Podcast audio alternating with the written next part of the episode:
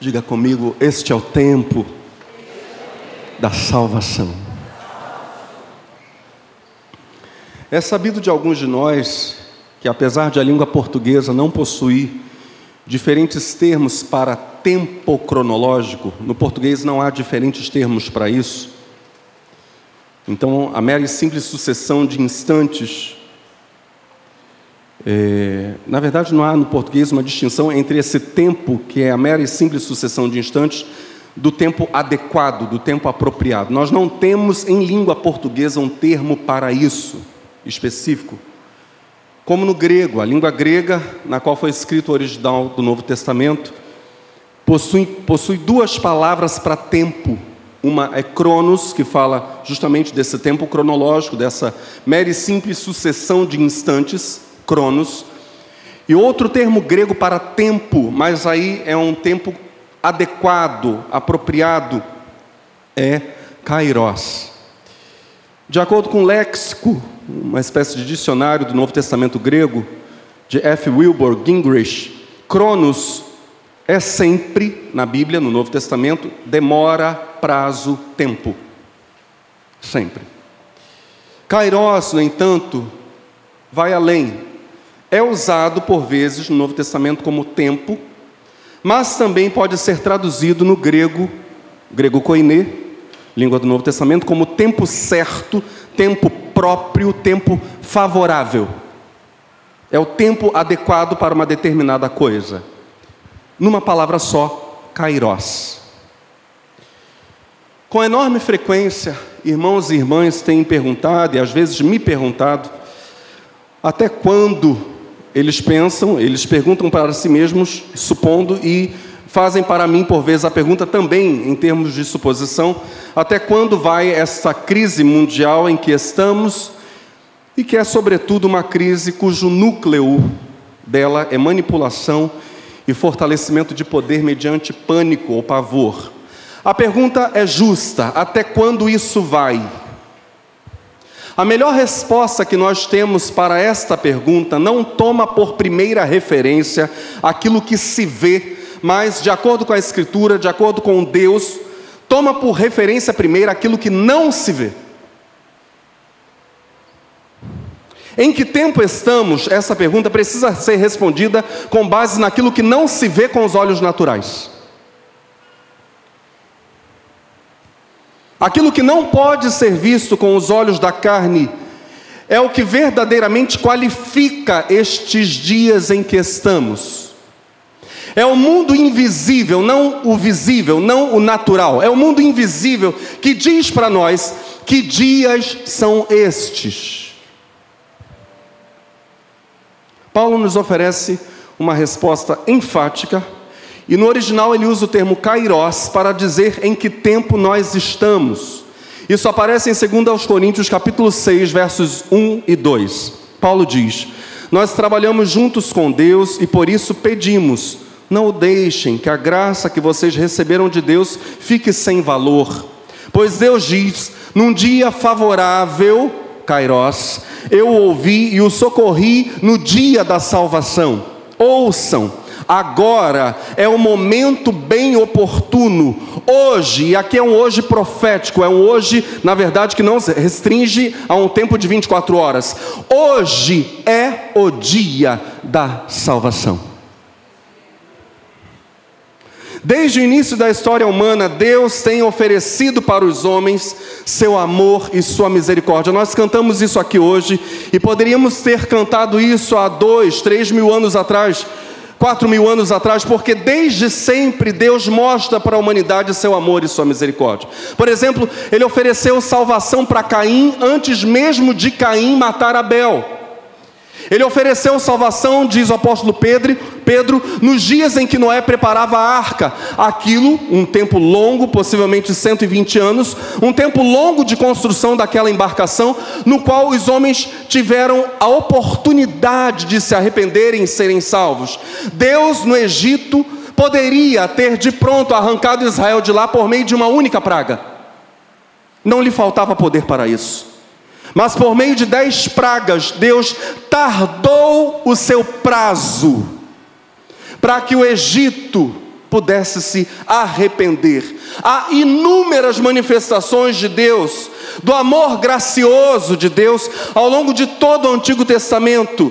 Deus oferece gratuitamente a todos os homens de todas as eras o seu amor salvador. Embora ao longo de toda a história, Deus realize seus atos que nós poderíamos chamar de atos salvíficos, atos em favor da salvação. Antes da vinda de Cristo, ele havia prometido algo maior que todos os atos que ele faria até que Cristo viesse. A coisa maior, evidentemente, era o próprio Cristo, pois na vinda de Cristo Deus prometia, prometia, digo, a chegada do seu reino o meu reino se estabelecerá, ele diz.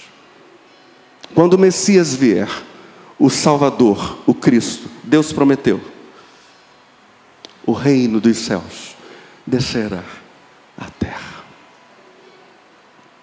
Todos os que creram na palavra de Deus nos dias do Antigo Testamento, todos, todos os que creram na palavra da promessa, quando Deus diz: virá o libertador, virá o Messias, virá o Salvador.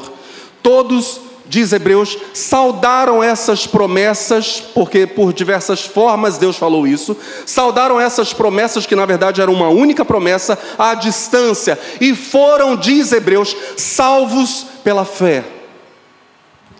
O pleno cumprimento da chegada do reino de Deus se daria na pessoa e na obra de Jesus Cristo. E Deus cumpriu a sua promessa. Paulo cita a profecia de Isaías, capítulo 49. Assim diz o Senhor: No tempo certo eu lhe responderei, no dia da salvação ajudarei.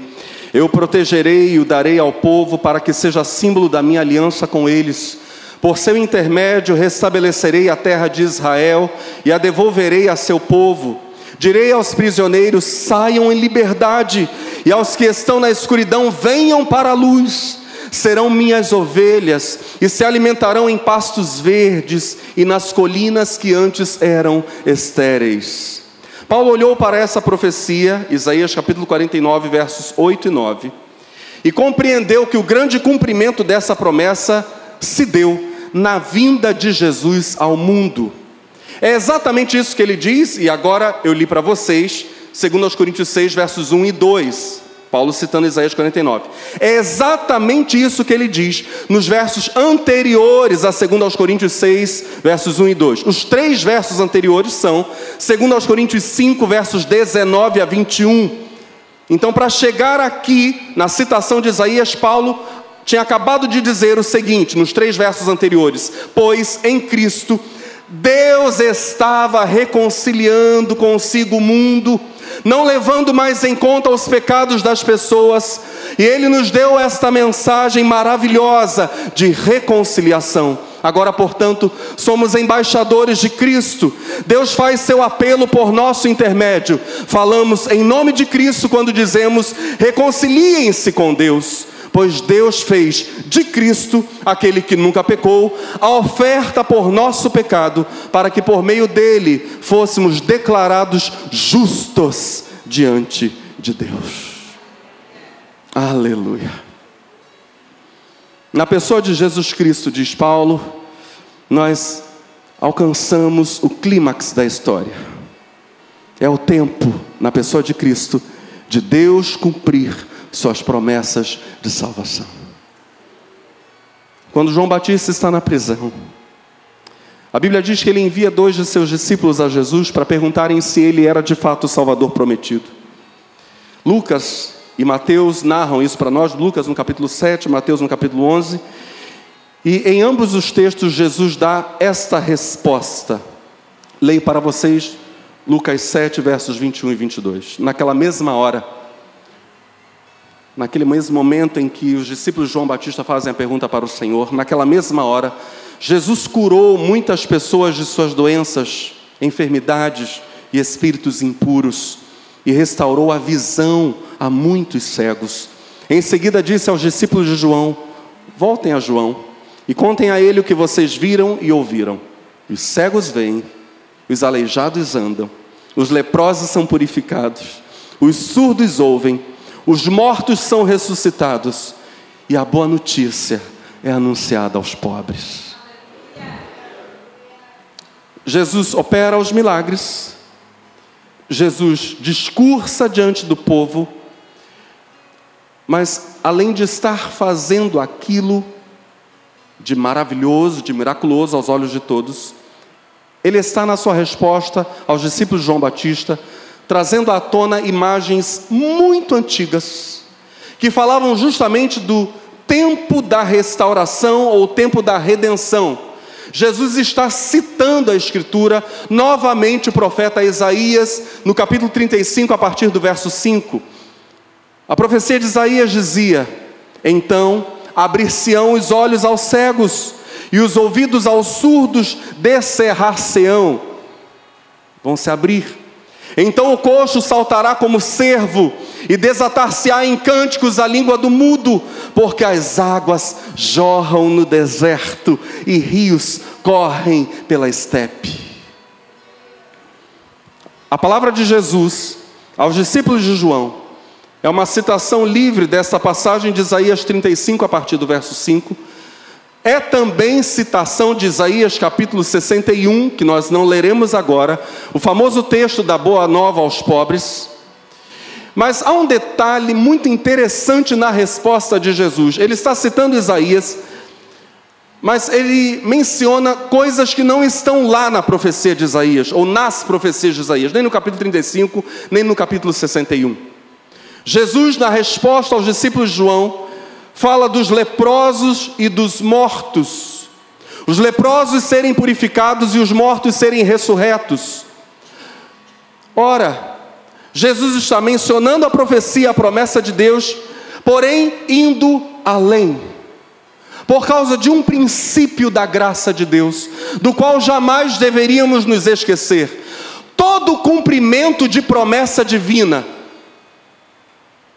Repito, todo cumprimento de promessa divina supera a própria promessa, supera as expectativas humanas, supera as esperanças que criamos a partir da própria palavra de Deus. Se é da natureza das promessas divinas, se é da natureza da palavra de Deus, isso já foi pregado aqui. Prometer coisas que vão além da nossa imaginação, coisas que nós não poderíamos sequer cogitar, também é verdade que é da natureza do cumprimento ser maior ainda que as promessas. Os cumprimentos são maiores que as grandiosas promessas de Deus. O princípio revelado por Jesus é este: Deus sempre irá além de nós.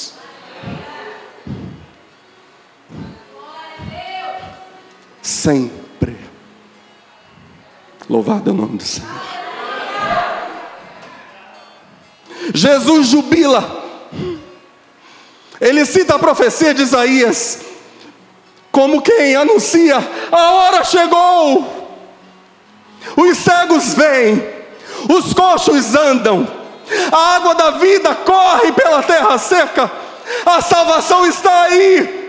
O tempo da maldição está acabando, o paraíso está sendo restaurado, o mundo pleno já começa a irromper. E isso, como sempre faz o Espírito Santo, se manifesta de duas maneiras: por palavras e por obras. Deus está liberando um sopro de vida. Digam isso a João, mas acrescentem uma coisa, preste muita atenção no acréscimo que Jesus faz. Ele diz no verso 23 de Lucas 7, ou no verso 6 de Mateus 11: Bem-aventurado aquele que não encontrar em mim ocasião de tropeço ou de escândalo. Já vamos entender o que é isso imediatamente. Jesus está dizendo: o tempo profético, Aquilo que os profetas disseram chegou, o tempo da graça está aí, o tempo dos milagres está aí, o tempo da salvação está aí, está aí. Agora, bem-aventurado quem crer, apesar de toda evidência contrária.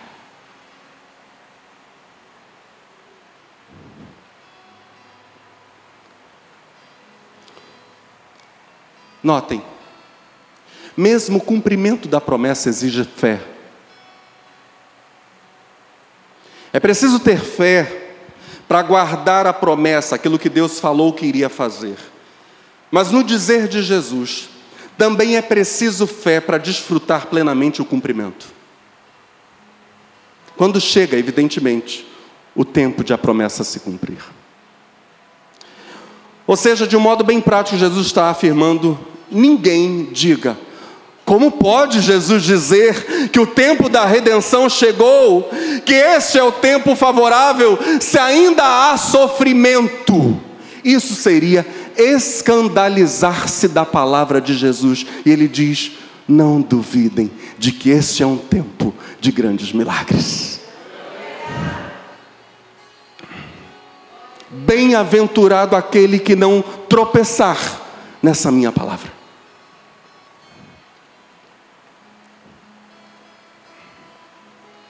Uma outra palavra de Jesus, que igualmente retoma a profecia de Isaías, e aqui entramos, enfim, no capítulo 61 de Isaías. Também trata do tempo da salvação e aparece em Lucas capítulo 4.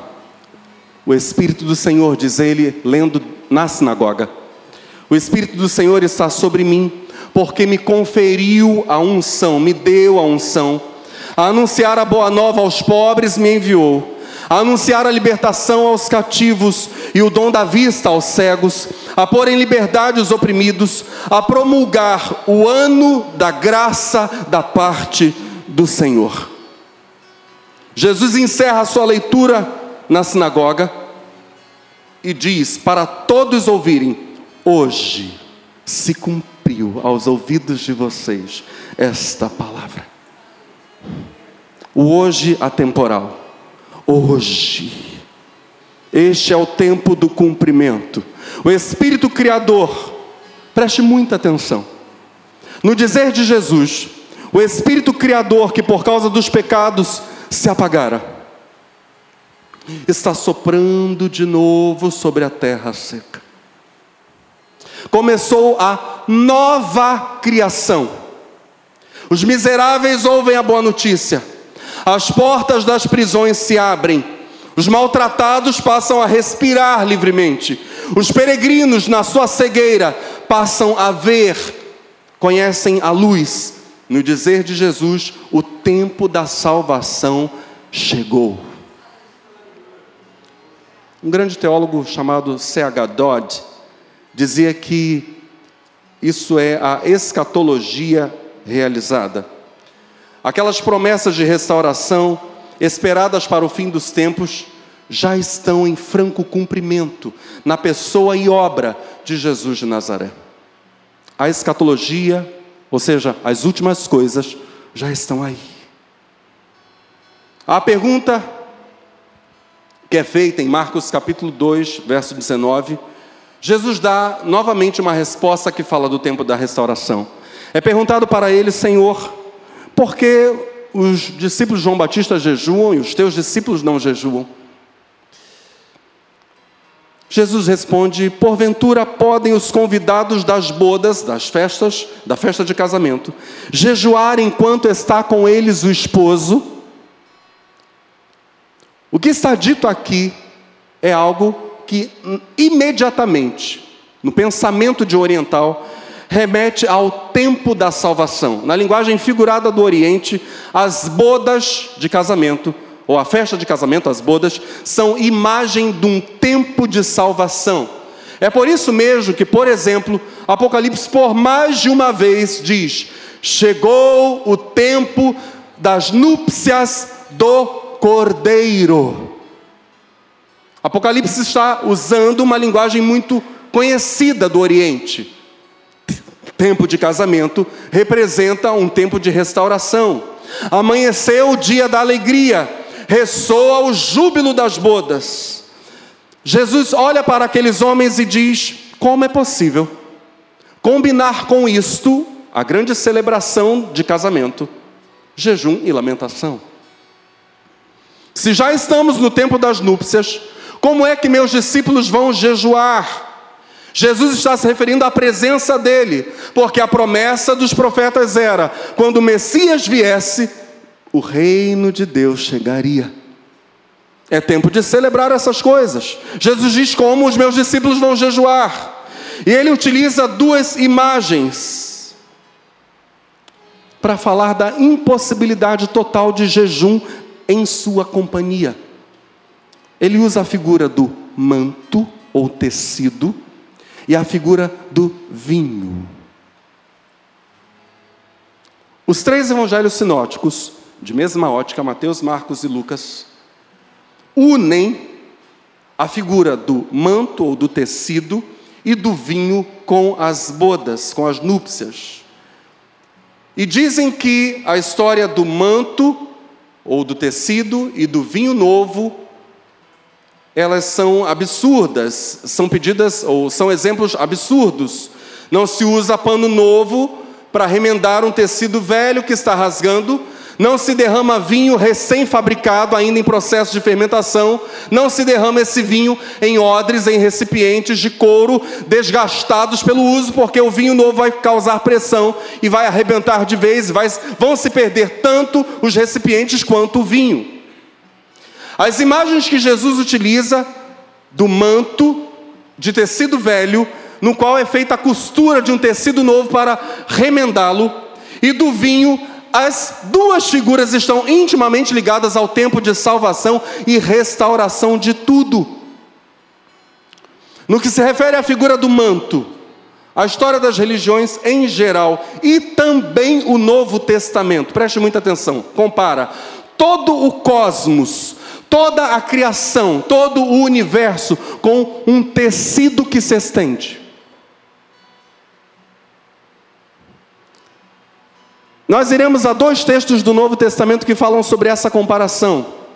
Hebreus capítulo 1, citando o Salmo 102, Hebreus 1, versos 10 a 12, descreve como Cristo, na sua volta, enrolará o cosmos como um manto velho, como um tecido velho, e estenderá um universo novo. E diz também, leio Hebreus 1, versos 10 a 12, citando o Salmo 102, versos 26 a 28. E diz também: No princípio, Senhor, lançaste os fundamentos da terra, e com tuas mãos formaste os céus. Eles deixarão de existir, mas tu permanecerás para sempre. Eles se desgastarão como roupa velha ou como tecido velho. Tu os desdobrarás como um manto e te desfarás deles como roupa velha. Tu, porém, és sempre o mesmo, teus dias jamais terão fim. Outro texto que no Novo Testamento fala para nós dessa figura de Jesus do tecido ser referência à restauração de tudo. Estamos juntos? O tecido velho que fica para trás, porque o tecido novo ele vai tomar conta de tudo. Ele não vai servir de remendo para as coisas velhas, não. A gente precisa do tecido novo. Um texto que também fala sobre isso, por incrível que pareça. Atos capítulo 10, verso 11 em diante. Quando Pedro está orando e tem uma visão de um tecido descendo, cheio de todos os animais.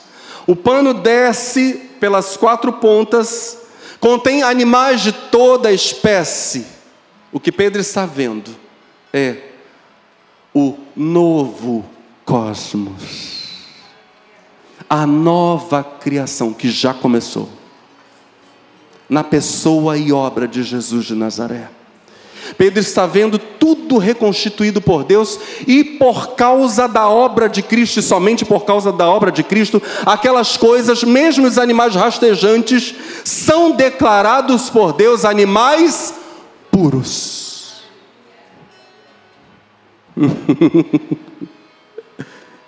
A voz celestial diz: Levanta-te, Pedro, mata e come. E Pedro imediatamente cita a lei de Moisés: Senhor, não. Pois eu jamais coloquei na minha boca carne de animal que a lei de Moisés proibisse. E a voz celestial diz: Não, Pedro, não consideres imundo aquilo que Deus purificou. Em outras palavras, Deus está dizendo para nós, por meio desse texto, o mesmo que Jesus está dizendo em Marcos capítulo 2, quando ele dá a resposta do porquê de seus discípulos não jejuarem, não jejuam na presença de Cristo, porque o tempo do velho mundo passou. O manto velho, que não vale mais a pena remendar com pano novo, ficou para trás. Um tempo novo surgiu. É hora de celebrar as bodas do Cordeiro. Nós precisamos nos lembrar que Jesus utiliza na resposta sobre o não jejuar esses dois elementos juntos, o tecido e o vinho. Ora, não são poucos, pelo contrário, são muitíssimos, não são poucos, são muitíssimos. Os testemunhos onde vinho é tratado como tempo de salvação, ou símbolo de um tempo de salvação e de restauração de tudo. Tanto o vinho novo quanto o tecido novo falam de um tempo novo. Diga comigo, um tempo novo. Sobram exemplos bíblicos sobre o vinho como símbolo de uma nova, a boa era.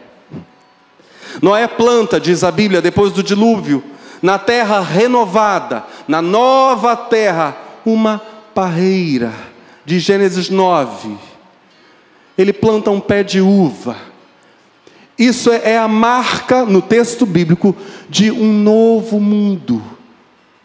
E Noé será o primeiro a plantar parreira, a cultivar parreira e também o primeiro a trabalhar com a arte do vinho. A Bíblia diz que Jacó profetizou na sua bênção, ele estava prestes a morrer e abençoou a cada um dos seus filhos.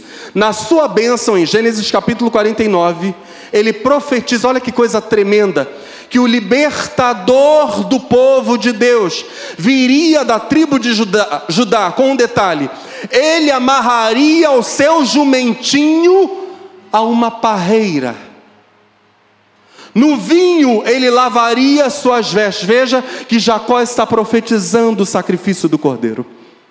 No vinho ele lavaria as suas vestes, seus olhos brilhariam mais que o escuro vinho. Claro que Jacó está profetizando figuradamente o derramamento em abundância do sangue de Jesus para a nossa salvação. Mas ele cita aqui o jumentinho em que Jesus montaria, depois daquele trabalho, seria amarrado junto a uma parreira. A Bíblia diz que os espias trouxeram da terra prometida um cacho de uvas em Números capítulo 13. A Bíblia também diz para nós que o primeiro milagre de Jesus, em João capítulo 2, milagre de Caná, milagre em que Jesus, diz o texto, revela enfim a sua glória tem ali a transformação de água em vinho, que é evidente símbolo de salvação. Há vinho em abundância, há alegria em abundância. Jesus se revela como portador da salvação. O velho manto está desprezado, o vinho novo é recebido, o tempo antigo passou, é chegado o dia da salvação. Como as núpcias, e o vinho. Na Bíblia também a colheita é continuamente figura do tempo da salvação. A colheita para os judeus, um povo agrícola, era tempo de enorme alegria. Isaías capítulo 9, verso 2 diz: Como é grande o júbilo que causastes e enorme a alegria. Rejubilam-se na vossa presença, como os que se rejubilam no tempo da colheita, como se regozijam ao repartir os despojos. Salmo 126, um salmo muito querido por muitos cristãos mais antigos. Salmo 126, verso 6 diz: Aquele que leva a preciosa semente andando e chorando, voltará sem dúvida com alegria, trazendo consigo os seus feixes aquilo que colheu. A safra, a colheita, são figuras de um julgamento, é verdade, mas um julgamento que introduz o tempo da salvação. Metei a foice, diz a profecia de Joel, pois a messe, o fruto do campo, a messe está madura. Vinde, pisai que o lagar está cheio, transbordem as tinaras, porque a espuma é abundante. João Batista olha para Jesus e diz que ele tem a foice na mão e colhe a safra. Paulo compara o juízo final com a colheita final. Em Apocalipse há um anjo que grita, no capítulo 14, grita a voz de um anjo ao filho do homem, dizendo: Lança a tua foice e ceifa, porque chegou a hora da ceifa, já que a seara da terra está madura. E aí o anjo, um anjo, com uma foice afiada, diz a Bíblia, responde: Lança a tua foice afiada e vindima os cachos da vinha da terra, porque as uvas dela atingiram a maturação. Jesus diz: Chegou o tempo de salvação.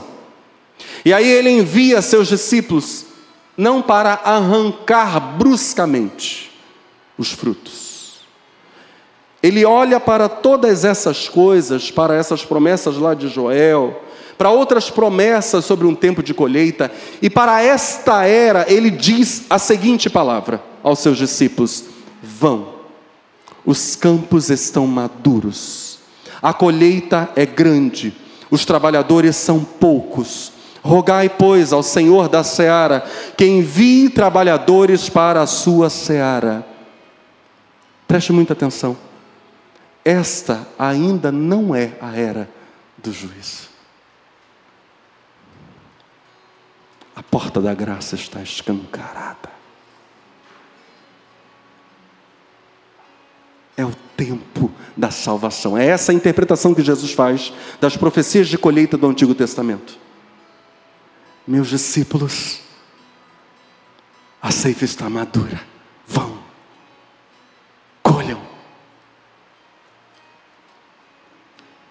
Jesus faz uma breve parábola, a famosa e curta parábola da figueira. Ele diz: Quando já os ramos se tornam tenros e brotam as folhas, sabeis que está próximo o verão. Assim também vós, também vós, quando virdes suceder estas coisas, sabei que o acontecimento está próximo às portas. E nós fazemos a pergunta e de imediato respondemos: Quando Jesus diz estas coisas, percebam o ramo da figueira do que ele está falando? Quem está às portas? E a resposta a esta pergunta é: Ele mesmo. Jesus faz a parábola da figueira para dizer que chegaria o dia da sua volta. E aí os discípulos perguntam quais seriam os sinais dessas coisas. Ou como eles saberiam, digo, estas coisas. Jesus diz: vejam os sinais. Quais são os sinais? Preste muita atenção. A figueira morta reverdece os brotos se lançam. Passou o inverno, o verão está às portas. O povo redimido, o povo da salvação, está se levantando para a nova vida. Chegou o tempo, a consumação final virá, virá o juízo final. O Messias bate as portas, mas antes que isso aconteça, há uma grande colheita, porque este é o tempo da salvação. Este é o tempo. Chegou o tempo da salvação de Jesus. Aqui então eu estou citando a vocês várias falas de Jesus que apontam na mesma direção. Chegou o tempo da salvação porque chegou o Salvador. Chegou o Redentor. A luz brilhou. E Jesus, por diversas outras falas, eu vou citar algumas aqui em diversas outras falas, atribui a si mesmo algo que nós chamaríamos de profissões. Comparando esta era à era da redenção. Ele usa essas figuras de profissão para falar de redenção. Ele diz que o pastor foi enviado ao rebanho a um rebanho maltratado, a um rebanho sem pastor.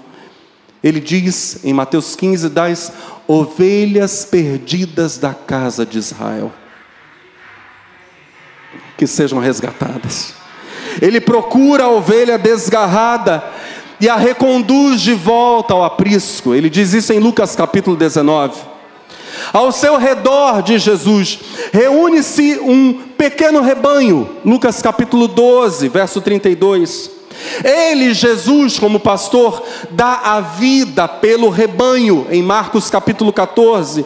E no final desta era, em que ele agrupará todas as suas ovelhas no seu aprisco. Isso fala muito da vida em igreja.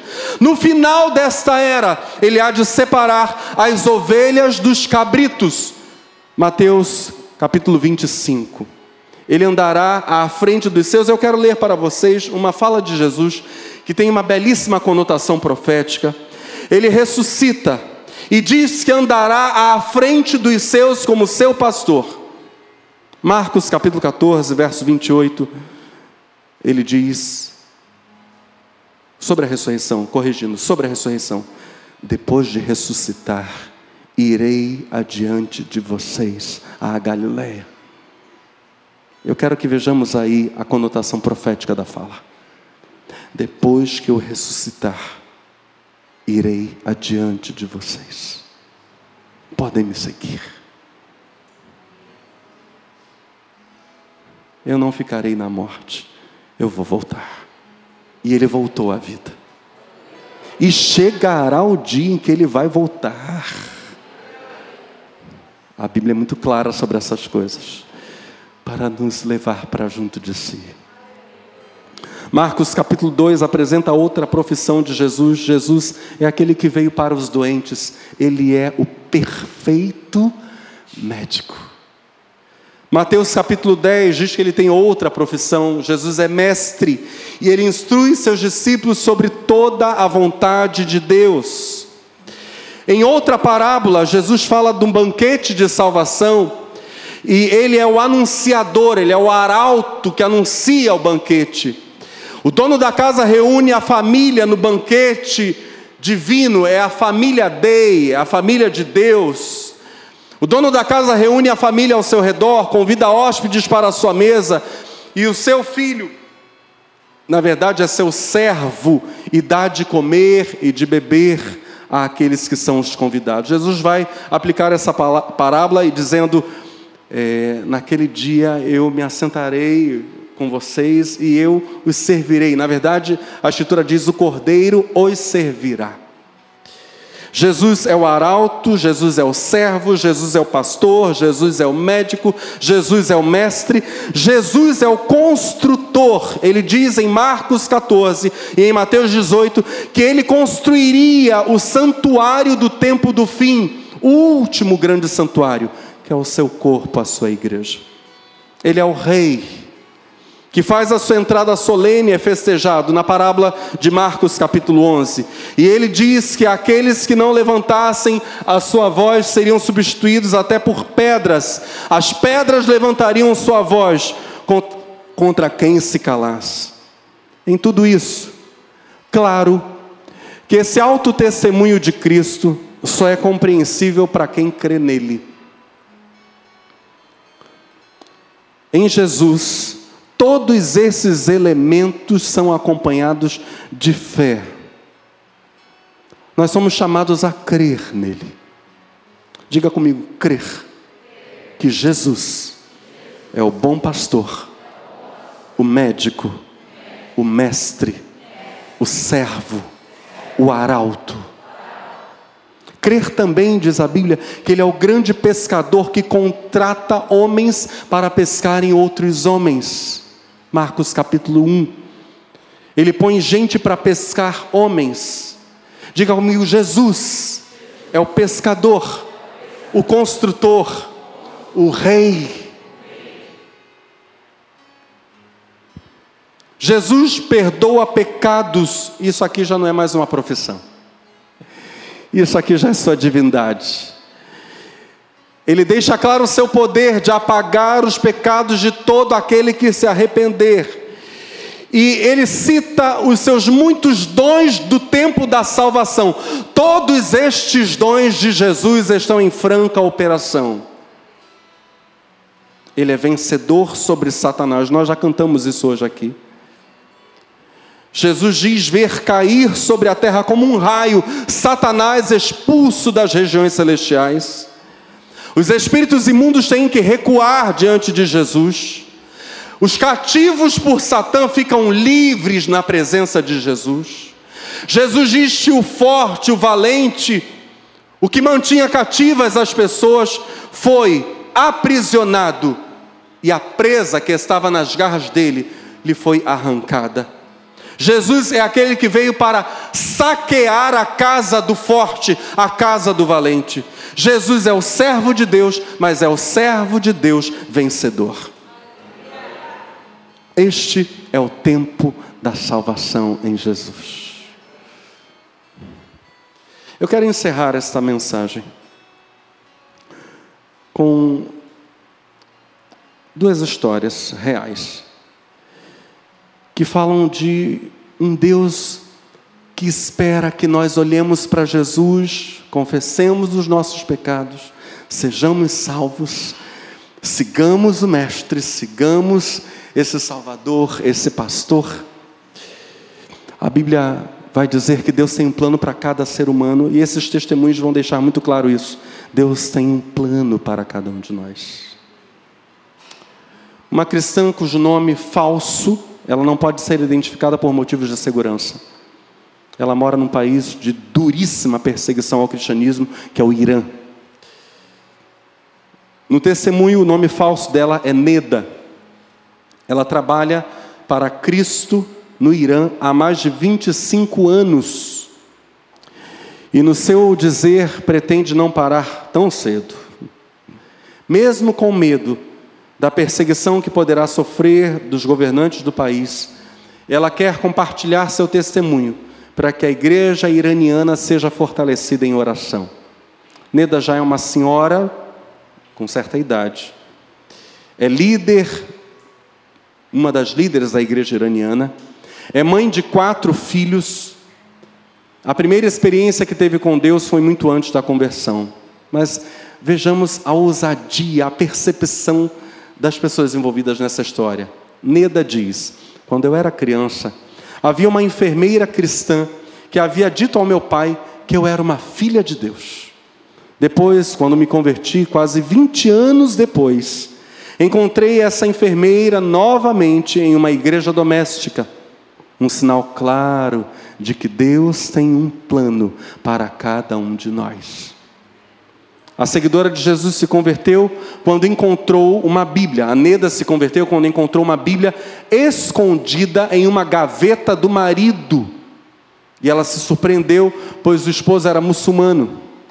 Ela começou a ler as Escrituras em segredo. E o coração dela também foi tocado. O detalhe é que o marido dela já tinha se entregue a Cristo. Ela não sabia, ela ainda estava com a visão de que ele era muçulmano. E ela agora, lendo a Bíblia que ele lia escondido, também se converteu. Ela diz: Eu me interessei pelo cristianismo, visitei uma igreja várias vezes, então me converti. Quando a perseguição aumentou e não pudemos mais visitar a igreja, meu marido e eu decidimos começar uma igreja em casa. Este é o tempo da salvação. Em 2009, Marianne Rostampur Irmazie, Amir, Amirizadeh, foram presas porque se converteram e eram ativas na igreja. No Dia Internacional do Direito à Verdade sobre graves violações aos direitos humanos e da dignidade das vítimas, esse nome extenso mesmo, 24 de março. A população mundial se concentra em entender a importância de investigações em locais onde as pessoas enfrentam todo tipo de violência. A partir disso, são tomadas decisões para corrigir as ações que ferem a dignidade de todo ser humano e fazer justiça em nome daqueles que sofreram a violação dos próprios direitos. De acordo com a cristã Marianne Rostampur, um dos piores lugares da terra é a prisão de Evin, em Teherã, no Irã. No local, Os prisioneiros são torturados por meio de privação do sono, estupro, eletrochoque e outros tipos de agressões. Essa jovem, as duas são jovens, e a Marzier, a Mirizadeh, a Marianne Rostampur e a Marie, cumpriram pena em Evin porque são cristãs ativas numa igreja do Irã. Numa entrevista em 2017, elas contaram que os dias demoram a passar na prisão. Para um jornal britânico, isso. Os dias demoram a passar na prisão. E o medo da violência é constante. Mas, apesar do sofrimento, tem esperança de que Deus está no controle, tem um plano para elas.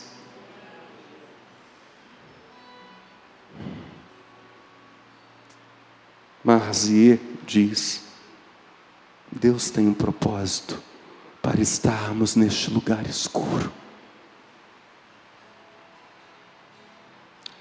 Nos primeiros dias na prisão, elas oravam pedindo libertação. Mas com o passar dos dias, entenderam que precisavam compartilhar Jesus com outras mulheres, algumas que eram mulheres sem teto, algumas que tinham problemas com drogas. Fala de Mariam. Deus nos deu oportunidade de compartilhar a mensagem do cristianismo com as pessoas que mais precisam ouvir. Essas duas moças já apresentaram Jesus para centenas de prisioneiras e algumas carcereiras, e elas dizem que no Irã elas estão mais livres para compartilhar a fé em Jesus dentro da prisão do que fora dela.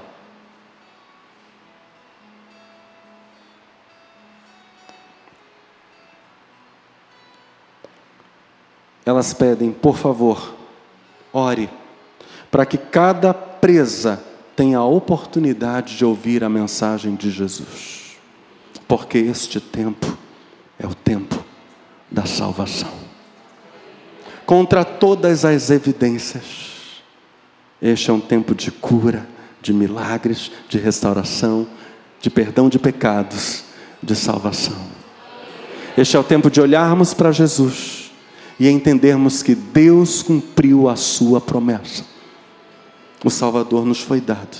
Ele está aqui. Por favor, fique de pé no seu lugar.